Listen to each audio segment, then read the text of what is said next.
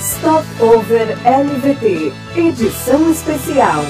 Interrompemos nossas entrevistas para entregar para você notícias sobre a retomada. Aos poucos, nossa malha aérea vai voltando a oferecer trajetos.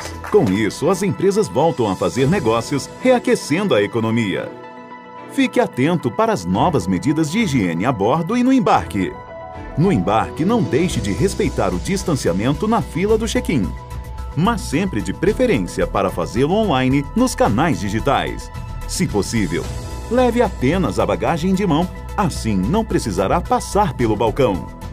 O uso de máscara será obrigatório para passageiros e tripulantes em todos os voos.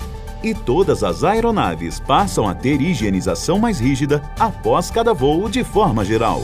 Nos hotéis, o serviço de buffet deixará de existir por hora. Toda a equipe vem passando por treinamentos de atualização e o reforço nos ambientes de alto contato, de forma geral, foram intensificados.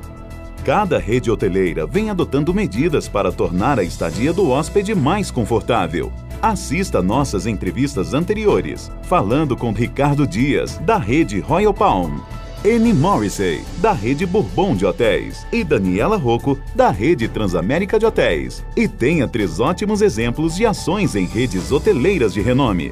Na locação de veículos, os cuidados com higienização estão sendo rigorosos, além dos devidos cuidados com distanciamento e higienização nas lojas.